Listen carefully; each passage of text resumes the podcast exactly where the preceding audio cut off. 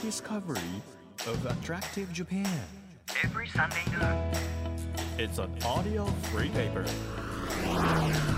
Apollo Station Drive Discovery Press.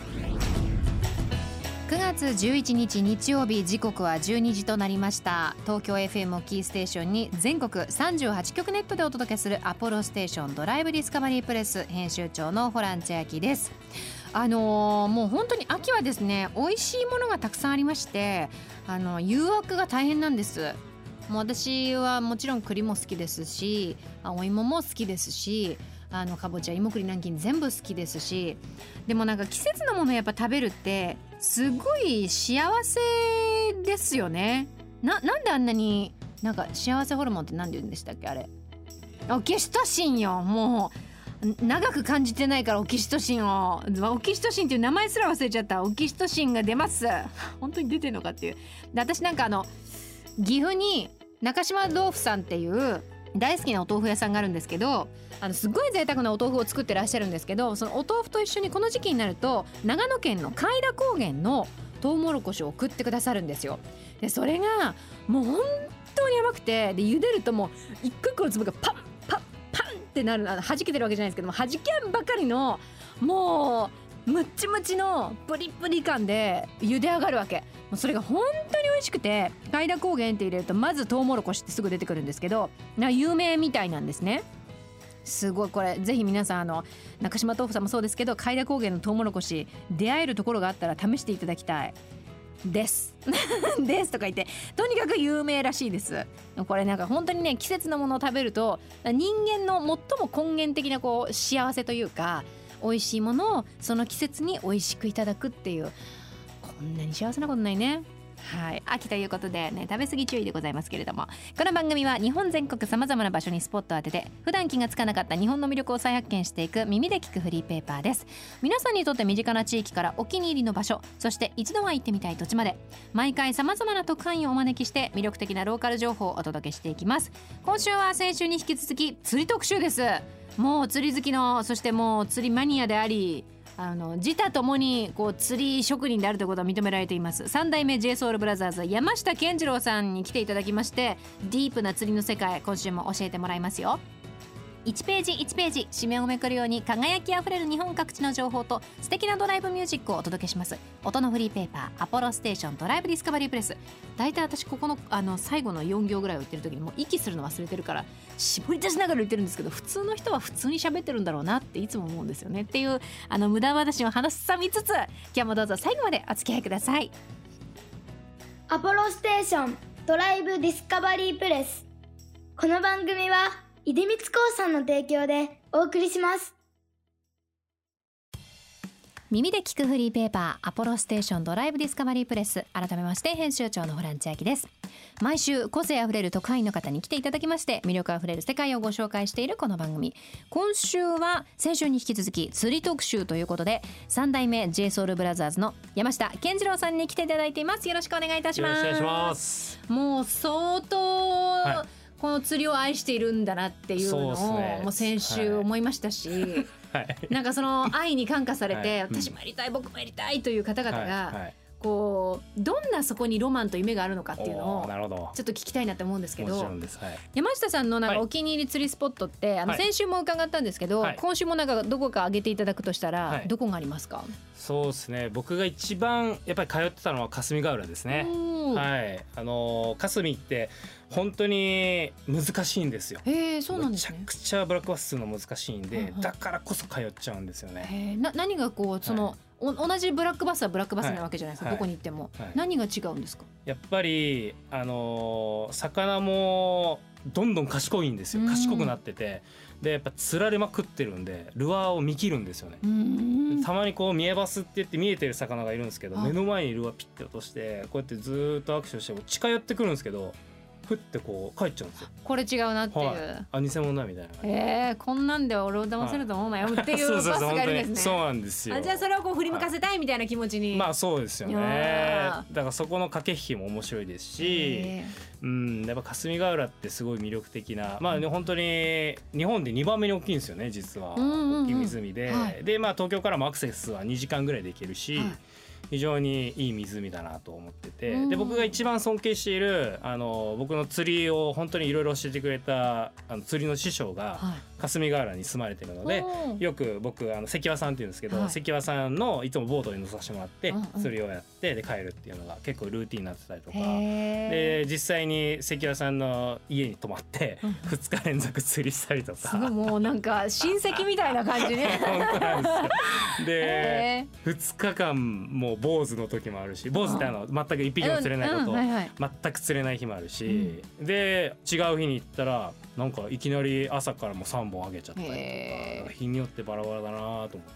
気分というか機嫌もあるんですねそのブラックバスの。難しいんですよ。だかへーらそれが面白いっていう。あはい。ー霞ヶ浦がおすすめと。はいおすすめですちなみにこう山下さんはもう今こうね釣りのお話ししてくださって、はい。ただの釣り好きじゃないんです皆さん。うんうんあの釣りファンのうん拡大やイメージ向上に貢献した人に贈られるクールアングラーズアワードも3年連続で受賞されまして殿堂入りを果たしているということで。そうだそうだ取りましたわ。そうだわ忘れないでください、はこれ実績としてだからはい。やっぱりこう公にも認められて、その釣り業界に貢献したっていうところもあるわけですよね。そうですね。まあありがたいことに本当に3年連続あのいただいて賞いただいて、まあ最近では本当に女性も増えてきたし、うんうん。すごいあの日本でも釣りブームがあったりとか非常に嬉しいんですけど、うん。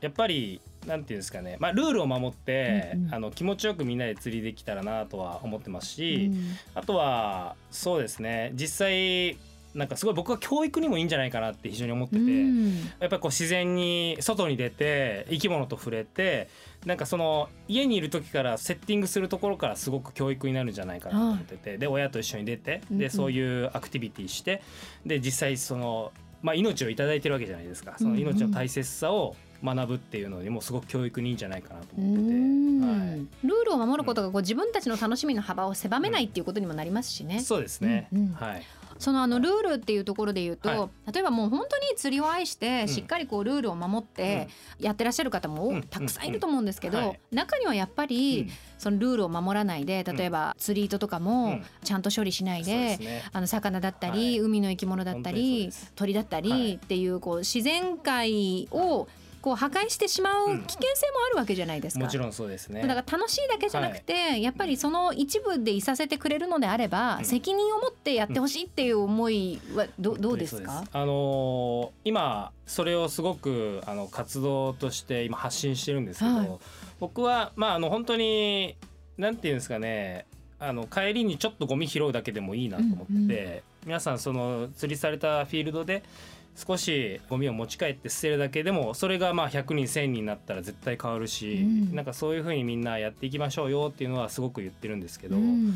あとやっぱ釣り糸とか釣り具とかってやっぱり土に帰りにくいものなので、自分がもしそういう釣り糸を引っ掛けて切れちゃったってなったら、うん。あのそのままにするんじゃなくてなるべく自分で回収して、うん。できるところまでこう回収して持って帰ったりとか、まあ、ルアーも落ちてたりとかたまにするんですけど、うん。まあ、それもちゃんと処分して持って帰って処分してほしいなとかあとやっぱり生き物あのプラスチック食べちゃってはい。結構死んだりとかしてるんで、うん。あと釣り糸が絡まってとかってあるんであと人間も実はすごい危ないんですよね。うん。あのまあ、釣り糸足に絡まって上がれなかったりとか、はいはい。そういう事故とかもやっぱ実際あるのでやっぱりそういうのをしっかり回収してみんなでこう気持ちよく釣りしてほしいなとか、うん。あと、えー場所によって何月から解禁とか書いてあるんですよ。うんうん。はい。例えばこの月からはイカ釣っていいですよと。か、うん。でその前にやっぱ取っちゃうとルール違反なので、はいはい。それはもう絶対しないようにしてほしいのと、うん。あとは絶対に、えーまあ、海湖、えー釣りする時は必ずライフジャケットをはいはい。着用してほしいなとは思ってますね、うん。はい、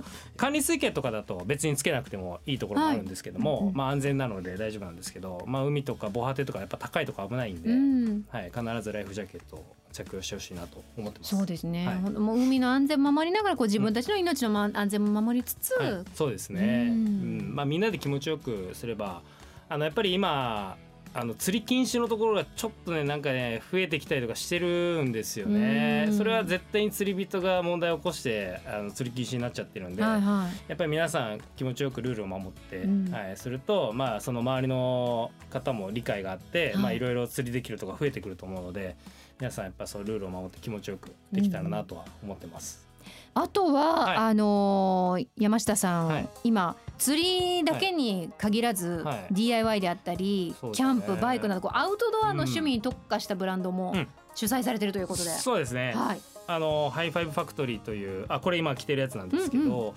まああのいろいろ外に出かけられる方アウトドアだったりとか、はまあ僕ダンスとかでも使用リハ着とかで使ったりとかしてるんですけどなんかこうアクティブに外で動く方に向けて、えーなるべく安価で、えーいい素材で機能的なものを提供したいということで、はい。ディレクションさせてもらってるんですけど。おそうなんですよ。ーなんかこう、はい。自分が使うものを選んで買うっていうのじゃなくて、はい。またこう自分がこうディレクションして作って、そうですね。きなんかなんだろうい使い心地のいいものをはい生むっていうのでまた違う楽しみがあるんじゃないですか？そうですね。あのやっぱり自分が趣味をやっててあこれもっとこうなったら嬉しいなとか、うんうん。こういうの欲しかったのになっていうのを、すごくこう年々ずっといろいろ溜まってたのでそれがあのやっとブランドとして形になって出せた時っていうのは非常に嬉しいですし、うん。あとまあ SDGs とかいろいろ今ね言われてますけど、はい。あの特にペットボトルが今そういう釣り場とかでゴミが多いんですよ。うんでそのペットボトルをの漂流ゴミを回収して、はい。それを繊維に変えてえっと、帽子にしたりとか服にしたりとか、まあ、アップドリフトっていう繊維なんですけど、はい。その工場に僕実際行きましてでいろいろ工場見学させてもらってでその繊維を使ってあのハイファイブの服を作ったりとか、はい。毎回必ず作ってるんですけど、まあ、そういう活動を少しやったりとかはさせてもらってます。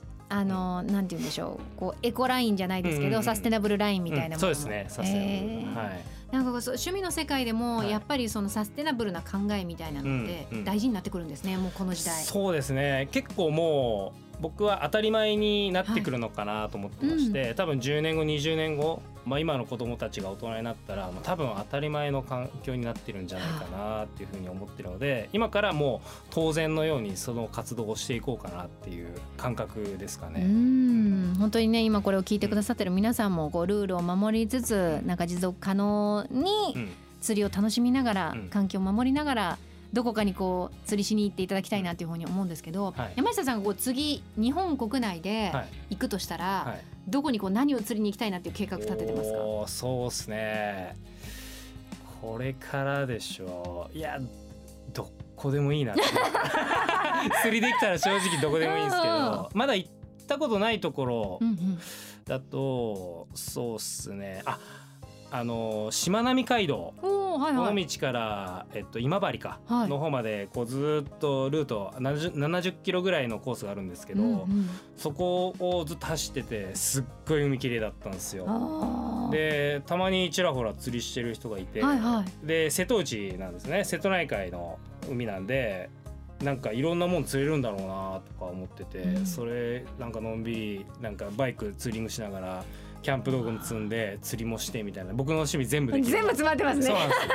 それはやってみたいなと思ってて、はい。で最近釣りキャンっていう言葉も生まれて、はい。本当にどっちもやる人が生まれてきた釣りとキャンプと。はい。でそのあのキャンプ場で一日泊まって早朝から釣りしてとかいう人も結構増えてきたり、うん。でその食べれる魚だったら川魚とかイワナとか美味しいんでそのままあの食材に変えてそのまま焚き火で焼いたりとかして、すごいなんかもうす、はい。ななサバイバル能力ですよね。あそうですね。ね。えめちゃくちゃあのそういうのあのなんていうんですか教育にもやっぱいいなと思ったんで。あなんか自分がもし将来子供生まれて息子になんか火起こしもできなかったらちょっと怒ってやろうかなって。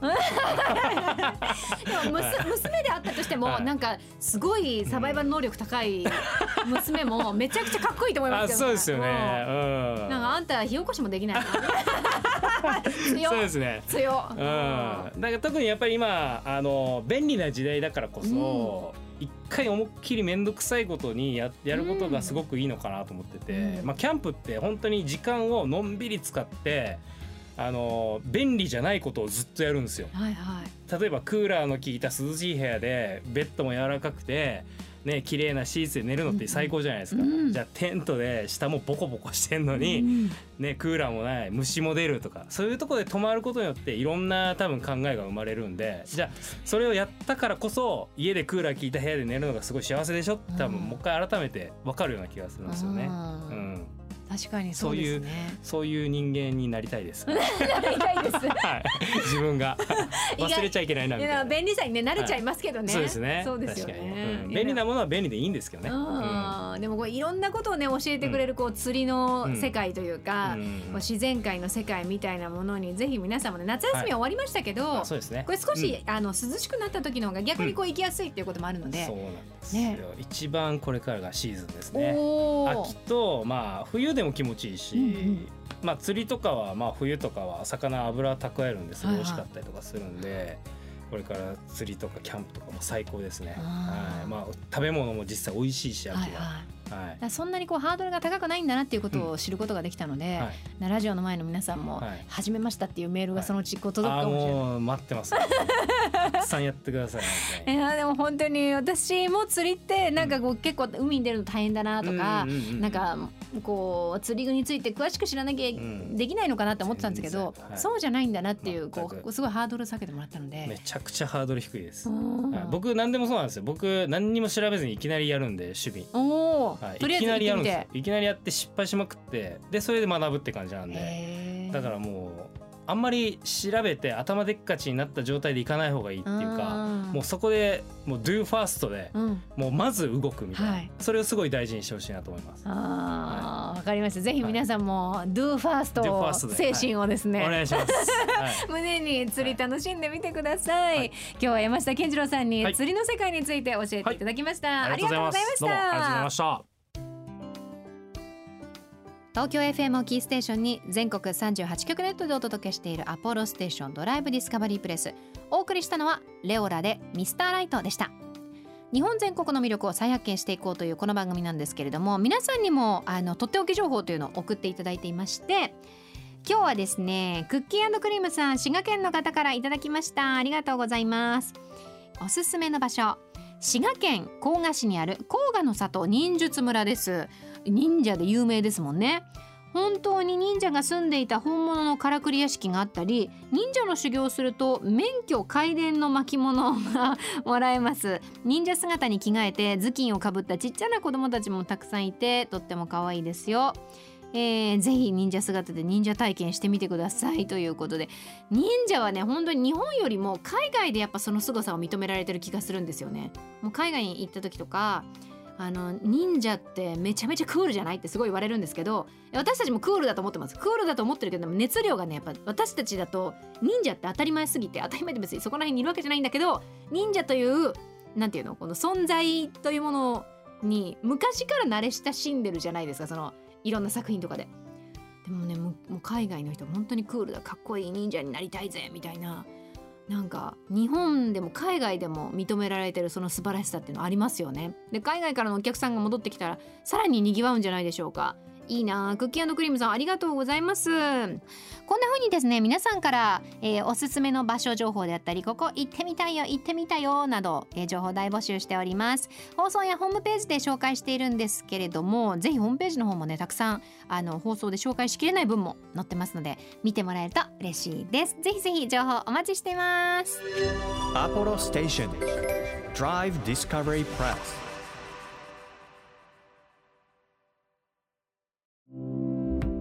社会を支えるライフパートナーアポロステーションのスタッフがお客様に送るメッセージリレー。北海道函館市の平和石油株式会社パーチェ八幡町サービスステーション若狭工事です。当店のスタッフはほぼ40歳を超えていますが全員まだまだ20代ぐらいのパワーがありとても元気なお店です。みんな話好きなのでお客様の中にはわざわざお話をするためにお店に寄ってくれる方も多いです。この時期は雪が降る前に早めにスタッドレスタイヤを準備しておくことをお勧めしています。依頼が多い時期はどこのお店も混んでしまうので時間もかかってしまいます。タイヤ以外の場所も点検いたしますのでぜひご利用ください。アポロステーションパーチェ八幡町サービスステーションぜひご来店お待ちしております。あなたの移動を支えるステーションアポロステーション。東京 FM からホラン千秋がお届けしてきましたアポロステーションドライブディスカバリープレス。今日は先週に引き続き釣り特集ということで3代目 j ソ o ルブラザーズのえー山下健二郎さんにお話伺いました。すごいですね。やっぱりあの魚とファイトっておっしゃってましたけど皆さんね初めてあの山下さんのお話を聞いて釣りされるという方いると思うんですけれどもその場合はあのぜひあのルールであったりあとはその釣りに行かれる環境をですね守るためにしっかりとあの自分の釣り具の管理であったりとかあのどうしたらいいのか魚の扱いであったりとかしっかりとあの守っていただけるとこれまでね釣りをやっていた方々も新しく釣りをやる方々もこう持続可能に楽しんでいけるかなというふうに思いますので是非ご協力よろしくお願いします。アポロステーションドライブディスカバリープレス。この番組では毎月テーマを設けてメッセージや写真を募集中です。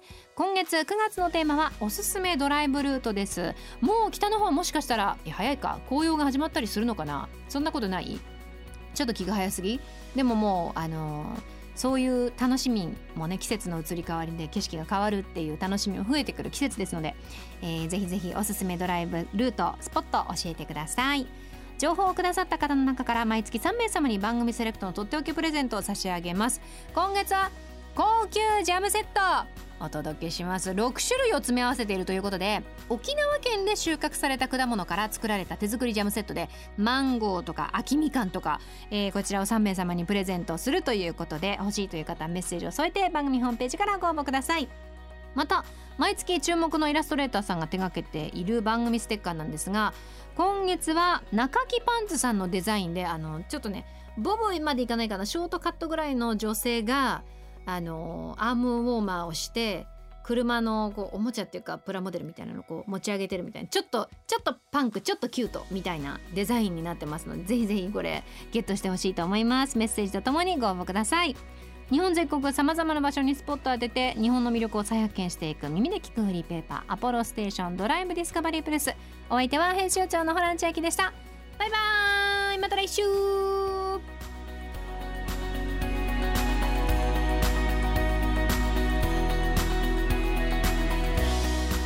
アポロステーションドライブディスカバリープレス。